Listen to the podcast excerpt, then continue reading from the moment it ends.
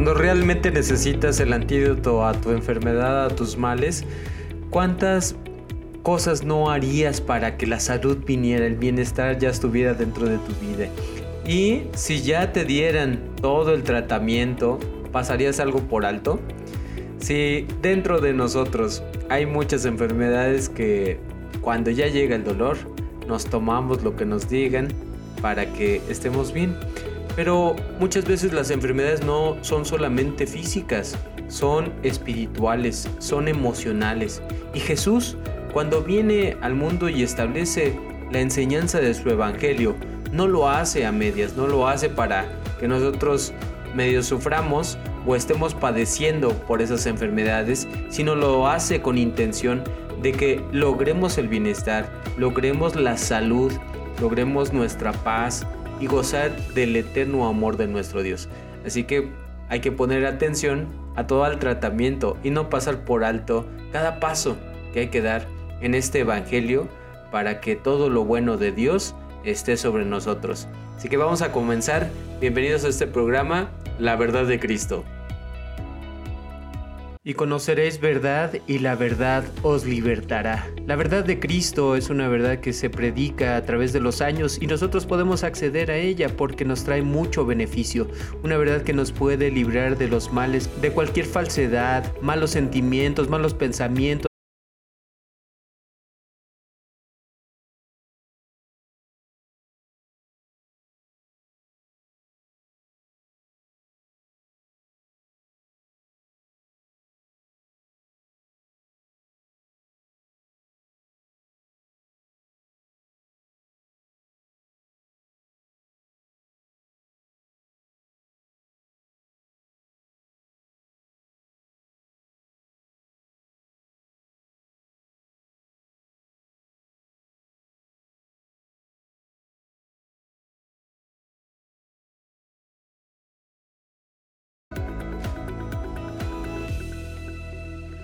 Así que, mis hermanos, veíamos que cuando Cristo dice, los voy a llevar a la salvación y a la vida eterna por medio de este Evangelio, bueno, pues Él va a mostrarnos todo el panorama, todo el camino. Recordemos que ya hemos visto que Él es el camino, la verdad y la vida.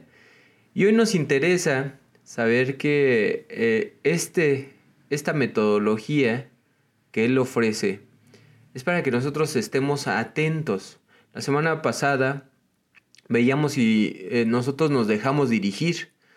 Eh, lo planteábamos como si, si, somos cada uno de nosotros coachables.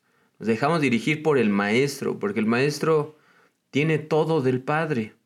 No le va a faltar nada. A este maestro no nos va a abandonar en el camino. Y hoy, a través de, de este Evangelio, pues Él nos da la, metodología, la forma de obtener nuestra salvación. Y tanto en lo presente, porque cuando habla del reino, que comienza a predicar el reino, pues el reino lo podemos nosotros vivir hoy, que nos dejamos gobernar, dejamos que este Rey de Gloria entre en nuestras vidas y también en el futuro, estos dos tiempos para cada uno de nosotros que queremos que este rey gobierne, gobierne nuestras vidas. Entonces, vamos a iniciar recordando una parte bíblica que nuestro Señor Jesucristo lee en la sinagoga delante del pueblo de Israel que se reunía para estudiar la palabra.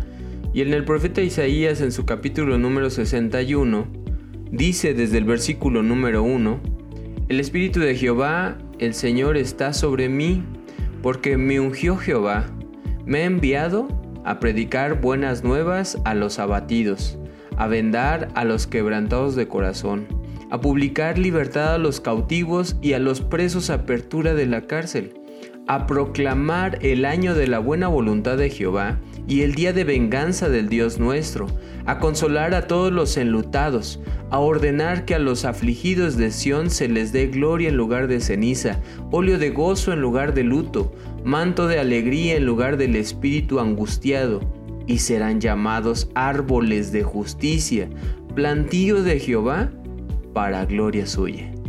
Amén. Entonces esto es eh, uno de los propósitos de nuestro Señor Jesucristo. Aquí nos está mostrando toda su obra, eh, con la cual vino para predicar las buenas nuevas. ¿Y a quiénes? Pues lo que vemos aquí nos da características que son abatidos, a los quebrantados de corazón, a los que estaban cautivos y presos en la, en la cárcel. Todos ellos, si nosotros lo, lo pudiéramos reunir en un solo concepto, vamos a descubrir que Él vino a la gente que tenía necesidad y, tenía una enfermedad. Y cuando mencionamos enfermedad, pues hoy ya conocemos que no es solamente una enfermedad física. La enfermedad puede ser emocional, espiritual. Todo nuestro ser puede estar necesitando algo. Porque no, podemos desconectar uno de otro. O sea, no podemos estar enfermos del cuerpo físico y tener nuestro espíritu sano. O viceversa. O sea, cada parte, eh, el apóstol Pablo lo expresa que debe estar entero, guardado sin reprensión para la venida de Cristo. Eh, entonces Jesús, cuando habla de abatidos, de quebrantados, etcétera, se está refiriendo a todas las personas que tienen necesidad.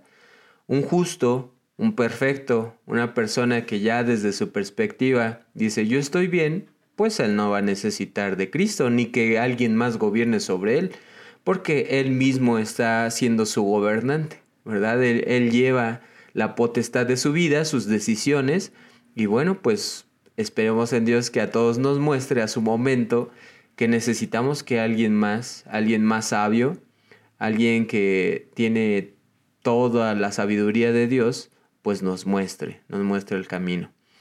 Esa es la misión de Jesucristo. ¿Y cuál de ellos eres tú? O sea, si ¿sí, te encuentras, si te encuentras ahí en todo lo que menciona Isaías, o dices, no, no, no, yo no estoy allí, pues yo no soy, no estoy ni encarcelado, no estoy ni abatido, no he sufrido guerras, ¿no?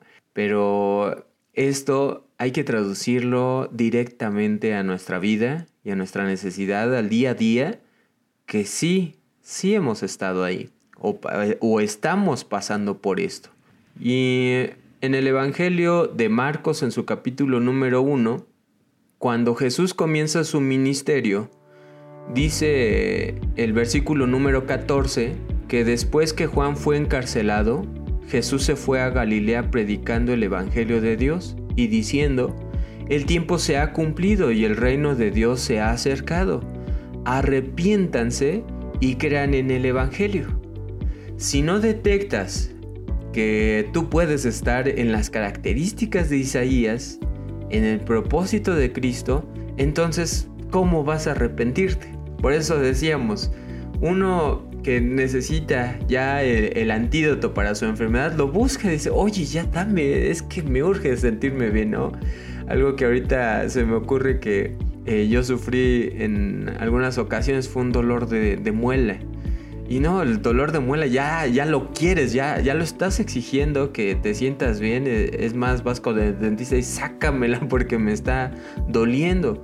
Y en esa necesidad, eh, también traducido a la parte espiritual, pues sí, hay personas que ya lo necesitan más que otras. Y en el tiempo de Cristo así fue.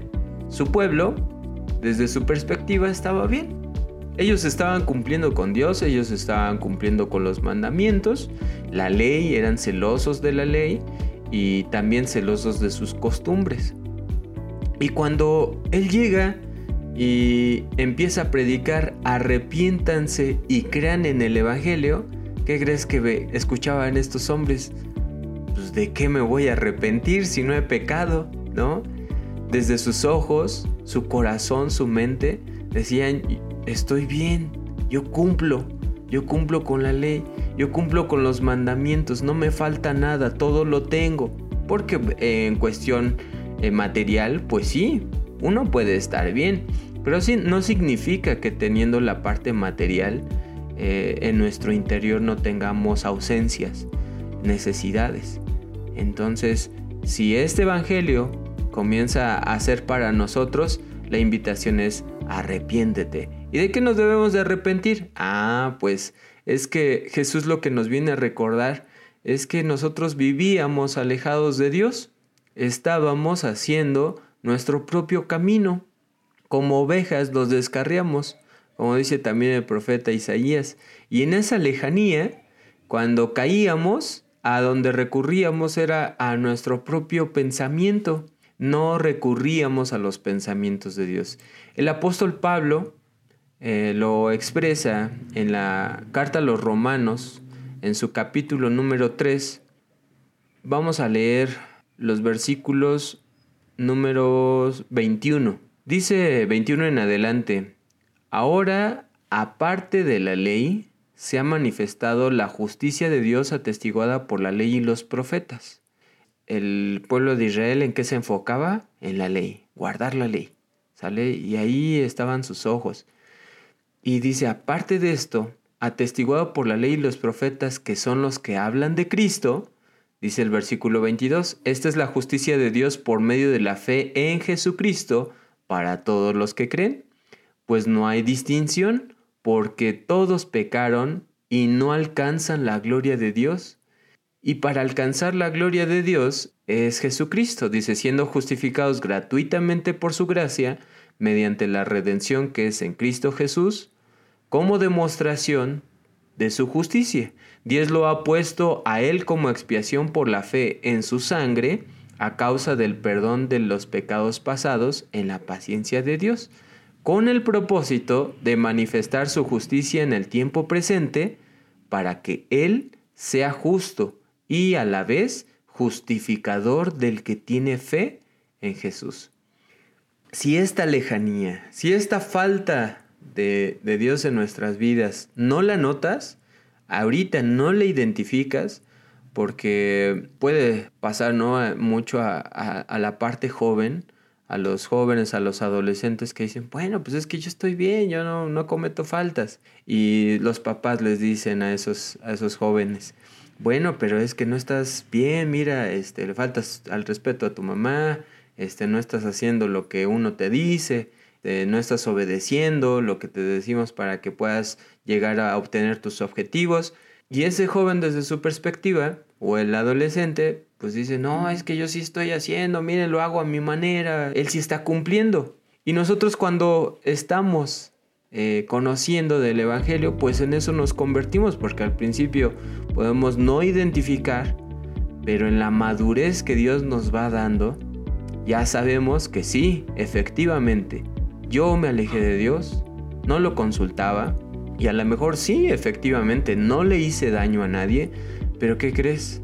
Le hiciste daño a una de las posesiones más preciadas y hermosas que, nos ha dado a cada uno de nosotros, y es tu propia vida. A veces nos faltamos, ¿no? Somos como los que nos defraudamos a nosotros mismos porque no tenemos ese amor, no tenemos esa justicia dentro de nosotros o la paz interior. Porque mientras no le hagas daño a nadie no quiere decir que no estés pecando.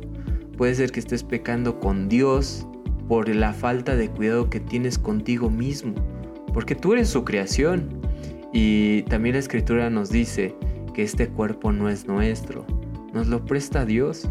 Y también faltamos a este cuerpo. Si nuestro cuerpo enferma, si nuestra mente, nuestras emociones enferman, entonces no estamos cumpliendo con el deseo de Dios, es que es que tengamos todo su bienestar, toda su salud. Entonces en esta carta a los romanos, ya por medio de Cristo Jesús, somos justificados. Pero imagina que vienen celebraciones como la Pascua, donde se toma un pan, donde se toma una copa, pero no entiendes el por qué, solamente lo haces porque los demás lo hacen. No hemos meditado en que si Jesucristo viene a llamar entonces a los pecadores a arrepentimiento.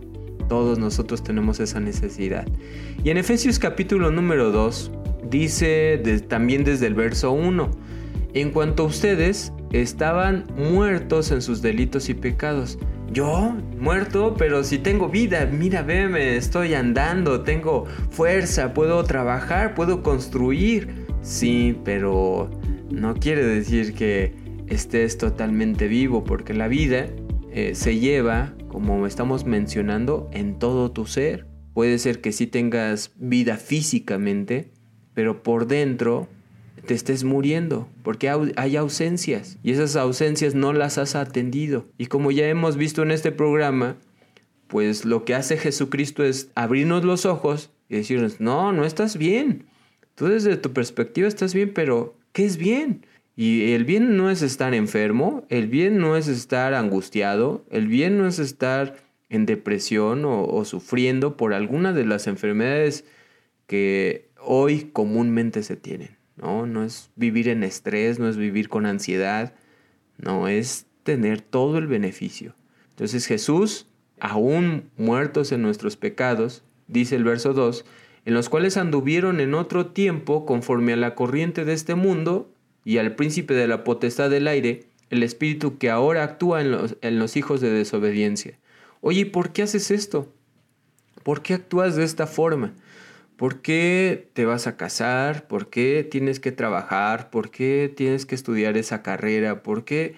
Y cuando nos preguntan cosas de ese tipo y, nosotros no hemos razonado el por qué, porque es importante que todo tenga un propósito en nuestra vida. Muchas veces es porque vamos a la corriente.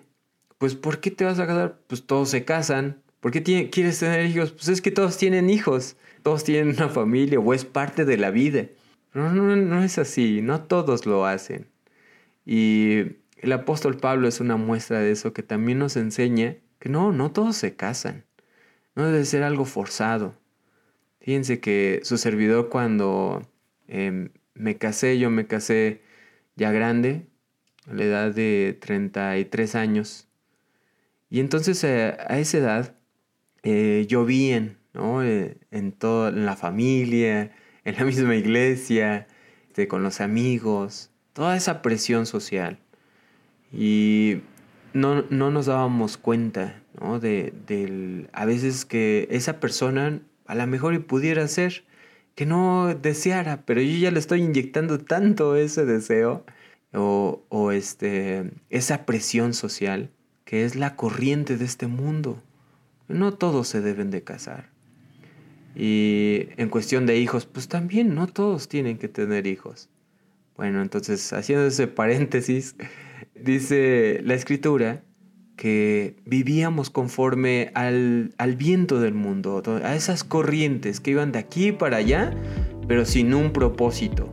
Y el verso 3 dice, en otro tiempo, todos nosotros vivimos entre ellos, en las mismas pasiones de nuestra carne, haciendo la voluntad de la carne y de la mente, y por naturaleza éramos hijos de ira como los demás. Y cuando meditamos en, esto que nos expresa el, apóstol Pablo, pues es que las pasiones de la carne eh, están latentes todos los días.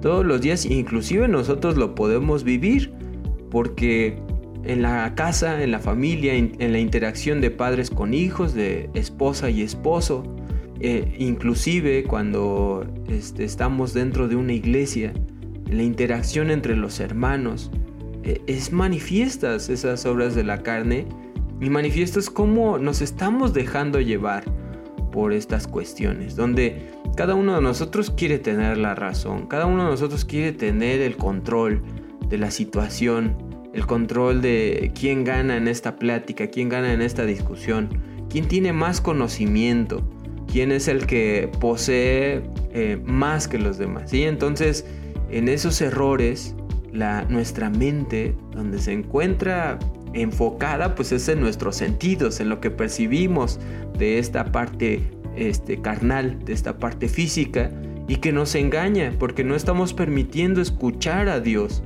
escuchar de Dios su consejo y, y bueno, este mensaje ¿no? que nos transmite Cristo de arrepentirse. Y dice el 4, pero Dios, quien es rico en misericordia, a causa de su gran amor con que nos amó, aun estando nosotros muertos en delitos, nos dio vida juntamente con Cristo. Por gracia sois salvos. Sí, sí tenemos esta necesidad de podernos arrepentir y, y con el tiempo quiera Dios que nos abra el corazón que nos abra nuestra mente para ver todas las faltas que hemos cometido. Eh, y no quiere decir que eh, no, nos vaya a hacer pagar por todo eso. porque lo maravilloso también de la palabra es lo que nos está diciendo, que aún con todos esos pecados que hayamos cometido, pues Él dio a Jesús para que en su sangre podamos redimir todo eso pasado y podamos empezar una vida nueva. Y esa es una oportunidad única, una oportunidad que nos da Jesús para que todo lo que hayamos hecho nos sirva para valorar ahora nuestra nueva vida. Porque si mueres con Cristo y resucitas siendo el mismo, pues no tendría sentido, ¿verdad? Jesús, ¿de qué nos sirve la, la muerte de Cristo? Pues de nada, la estamos menospreciando. Pero si la valoramos, es porque ahora vemos en Jesús esa oportunidad. Ya, ya me di cuenta, sí era un majadero, era un grosero con todos. Les faltaba el respeto. Yo la semana pasada les comentaba, este, no sé escuchar a la gente, ¿no? Por mi orgullo, mi vanidad, por mi vanagloria, no sé escuchar a los demás. Mi opinión es mejor y mi opinión es más valiosa que la de los demás.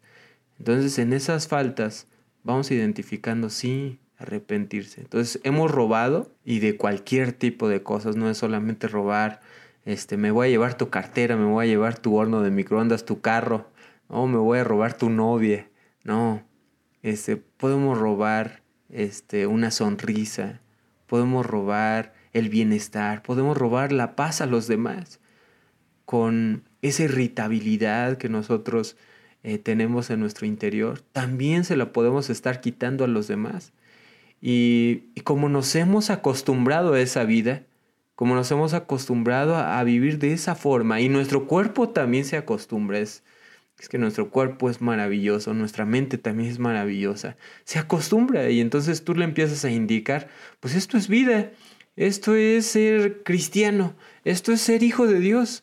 No, pero eso no es ser hijo de Dios. Si, si vamos a encontrar una definición de cada una de estas cosas, Dios es el que nos debe de dar la definición y su Hijo amado nos va a mostrar el ejemplo, la forma de hacerlo correctamente para que esta definición no sea una definición falsa, sino sea la verdadera. Y estemos completamente convencidos de lo que estamos haciendo, seamos firmes en Cristo.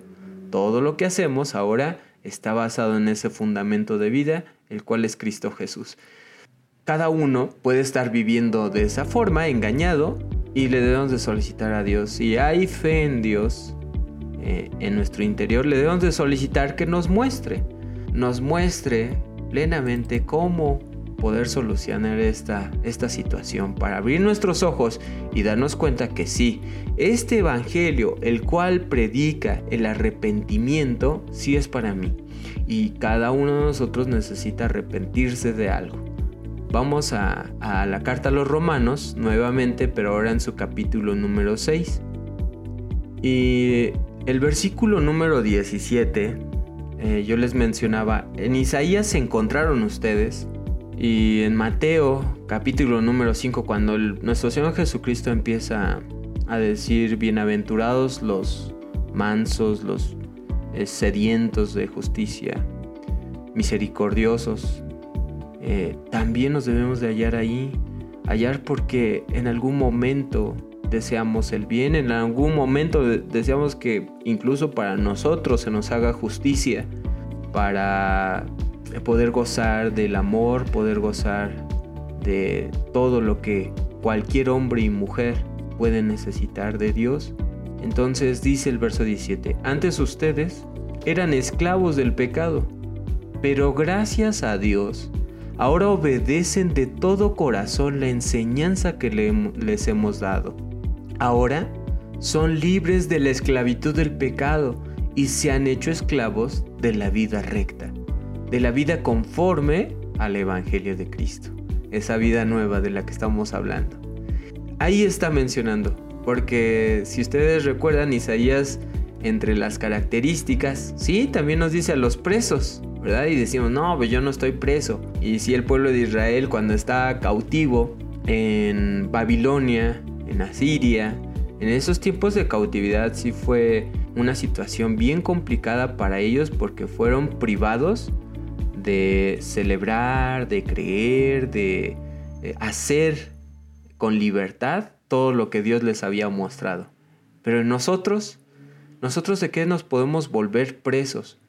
Voltea a ver a tu interior, haz una introspección y pregúntate a ti mismo qué te hace preso. Porque ya ejemplificamos cómo a veces son pensamientos. Yo siempre pensé que debía de hacer esto de esta forma. Sí, ya les ejemplificaba acerca de los deseos de este mundo. El mundo nos lleva hacia una manera de vivir y el mundo nos va a decir, esta es la forma de obtener la felicidad. Y nos va a mostrar, ¿no? Nos va a vender una idea. Esto es felicidad. Y esto es ahora lo que tú necesitas. Lo que tú necesitas es vivir como todos los demás lo hacen. Y no vamos a negar la necesidad de la ciencia ni de la tecnología todos nosotros con sabiduría vamos a poderlo utilizar correctamente. Pero también vamos a saber que dentro de lo, de lo que nos permite conocer nuestro Dios, no todo es bueno. Hay cosas que nos están retirando de los mandamientos de Dios. No nos podemos encerrar siempre detrás de un celular o detrás de una computadora. Tenemos que practicar el mandamiento de Dios y el mandamiento de Dios te va a hacer o más bien obligar a salir de tu zona de confort, a salir de tu puerta, salir a la calle e ir a visitar a, a tu prójimo. Y cuando tienes un pendiente con alguien, también te va a motivar, te va a impulsar a que estemos bien con todos los que nos rodean. Este Evangelio es para arrepentirnos porque hoy, si estamos cada vez más alejados de esos sentimientos tan puros, tan sinceros que nos da Dios, como la caridad, es por, la, por lo cómo vive el mundo. Y vivimos preso de esa forma de vivir, de esos pensamientos. Y también hay emociones dentro de ti, emociones que eh, identificamos que pueden enfermar y pueden, se, se pueden convertir en enfermedades muy delicadas. Y cuando su servidor identificó que una enfermedad me estaba comiendo, también decía, ¿y cómo fue posible que tantos años haya vivido de esa forma? Tantos años me haya dicho a mí mismo, no, no te preocupes. Este, cuando yo leo algunas publicaciones que dicen, pues ahora fuimos vencidos por esta enfermedad. Pero no, no fuimos vencidos por la enfermedad. Es que a veces no nos damos la oportunidad de que la enfermedad nos enseñe qué es lo que estamos haciendo mal, qué es lo que Dios nos quiere decir a través de nuestro cuerpo, a través de nuestra alma, qué estamos pasando por alto, dónde estamos poniendo nuestro tesoro, dónde estamos poniendo nuestro corazón, en qué cosas son las prioridades de nuestra vida.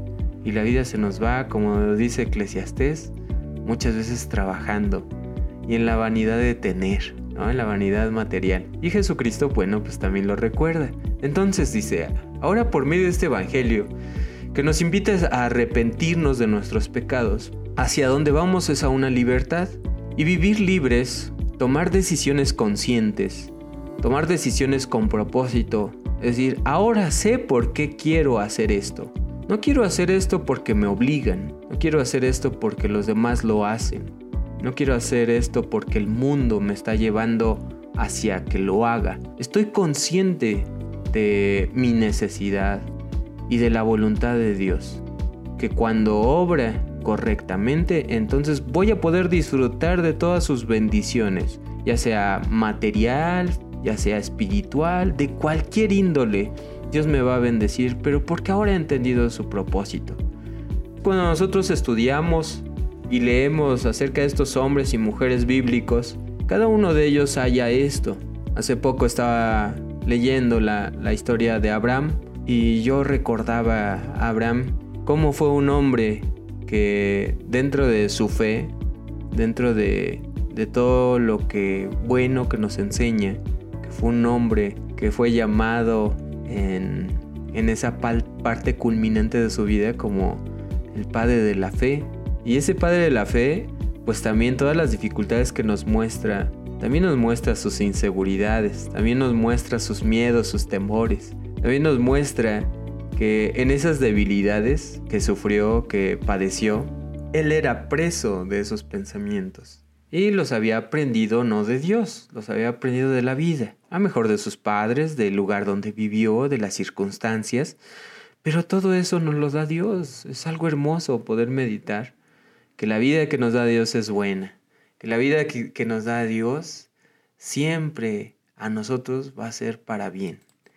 Ahora para complementar esta parte, pues este Evangelio, este Evangelio que nos va a ir, recomendando paso a paso lo que debemos de tomarnos para obtener salud y bienestar. Eh, nuestro Señor Jesucristo en el Evangelio de Lucas, en su capítulo número 19, verso 10, dice, porque el Hijo del Hombre vino a buscar y a salvar lo que se había perdido. Perdimos el rumbo. El, el pecado una de sus acepciones dice que es errar del, del camino. Y cuando erramos, cuando andamos por otros caminos, ¿qué nos enseña nuestro Dios? Pues busca el buen camino, porque ahora Jesús, ese es el camino. Es ese eh, camino que nos va a llevar a la senda antigua. La senda antigua que desde siempre ha sido perfecta. Es una ley, son mandamientos en tu vida que te van a ir acompañando y cuando te acompañen, cuando tú vayas meditando en ellos y que no se aparten de tu boca, siempre estés meditando, siempre estés considerando todas estas enseñanzas, vas a ver que tu vida funciona totalmente distinto. Todo lo que haces va a prosperar, va a mejorar. Eh, alguna vez eh, se, se lo expresaba a la iglesia donde sirvo, que es como cuando ahora vemos películas de superpoderes y que bueno, pues son, son fantasía, ¿verdad? Pero cuando nosotros eh, ponemos nuestra fe en Dios y empezamos a poner por obra sus mandamientos, realmente se cumple que todo lo que hacemos prospera. Todo lo que hacemos prospera. ¿Quieres tener una familia? Pues va a prosperar ¿Quieres tener un hijo? Pues va a prosperar. ¿Quieres hacer un negocio? Pues va a prosperar. ¿Quieres eh, servirle a Dios en, en alguno de sus ministerios? Pues vas a prosperar. Todo lo que hagas va a reverdecer como esa vara de Aarón, porque Dios estará contigo. Ese es el mensaje que le daba nuestro Dios al pueblo de Israel, por eso los debía de acompañar ese tabernáculo en todo momento, para que no se olvidaran que Él era el medio para, para reverdecer, que su ley era el medio, es esa herramienta espiritual que Dios les concedió para alejarse de sus pecados, para que pudieran arrepentirse y que su arrepentimiento los llevara a la salvación. Entonces, sí estábamos perdidos. Lo puedes identificar. Puedes identificar que algunas veces estamos confundidos, no, no tenemos decisiones firmes, no sabemos entre una u otra cosa. ¿Por qué hoy en día hay tantos divorcios? ¿Que no lo pensaste bien desde el principio? Ya estado en el matrimonio, hay una expresión ¿no? que ahorita se me vino a la mente que es ¿en, ¿en qué me metí? Y bueno, esa expresión que llega a lo mejor a muchos en el pensamiento, pues es porque a lo mejor no consideraron todo lo que conllevaba llevar una vida con una persona, con, con alguien que eh, en lugar de, de ser nuestra enemiga o enemigo, pues es nuestra aliada, es nuestra ayuda idónea. Nuestra ayuda idónea a lograr un objetivo mayor. El objetivo mayor no debe de ser el matrimonio, no debe de ser la parte sexual o los hijos, no debe ser lo que voy a lograr este, por medio de ellos, no, sino debe ser aquello que me da Dios a través de la familia. Y grandes bendiciones vienen. Entonces, este tipo de situaciones, como lo menciono, el, matrimonio, los trabajos, los proyectos, a veces nos perdemos. Estamos en ese punto y, titubeamos.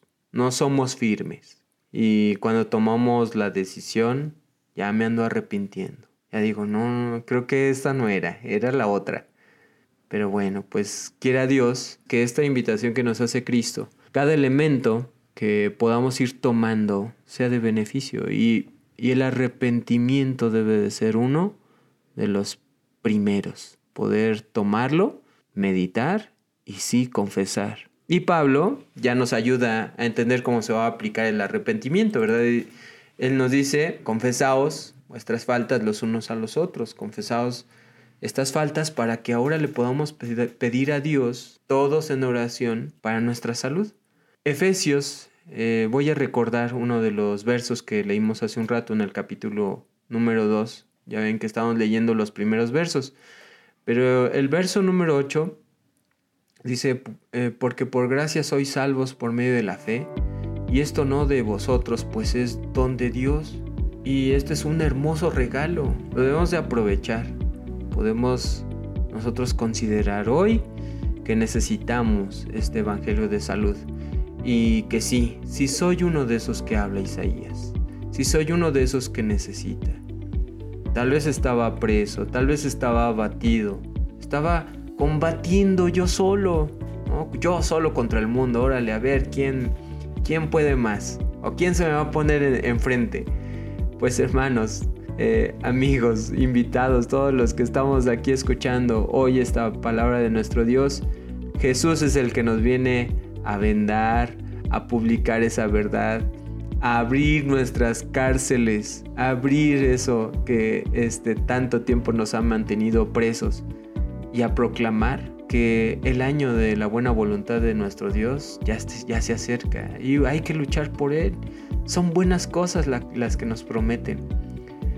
Hoy espero en Dios que te sientas, te identifiques aquí en Isaías 61 te identifiques para que ahora busquemos con más deseo esa salud del Evangelio y busquemos con mayor eh, sensibilidad todos los mandamientos de Dios, porque cada mandamiento te va a ayudar a mejorar algo en tu vida, ya sea del pasado, sea en el presente, pero lo mejor es que si mejoramos hoy, el futuro también va a mejorar gracias a nuestro Dios. Pues gracias a todos por habernos acompañado, que esto sea de bendición. ¿Cómo podemos llevarlo esto en la práctica? La siguiente semana también espero que nos pueda acompañar el siguiente lunes de 6 a 7 en este su programa La verdad de Cristo y buscamos, buscamos nosotros esta verdad. La verdad le pertenece a Él por, por promesa de Dios. Él es la verdad y nos va a mostrar siempre el camino a la salvación. Dios nos bendiga y nos escuchamos en el próximo episodio.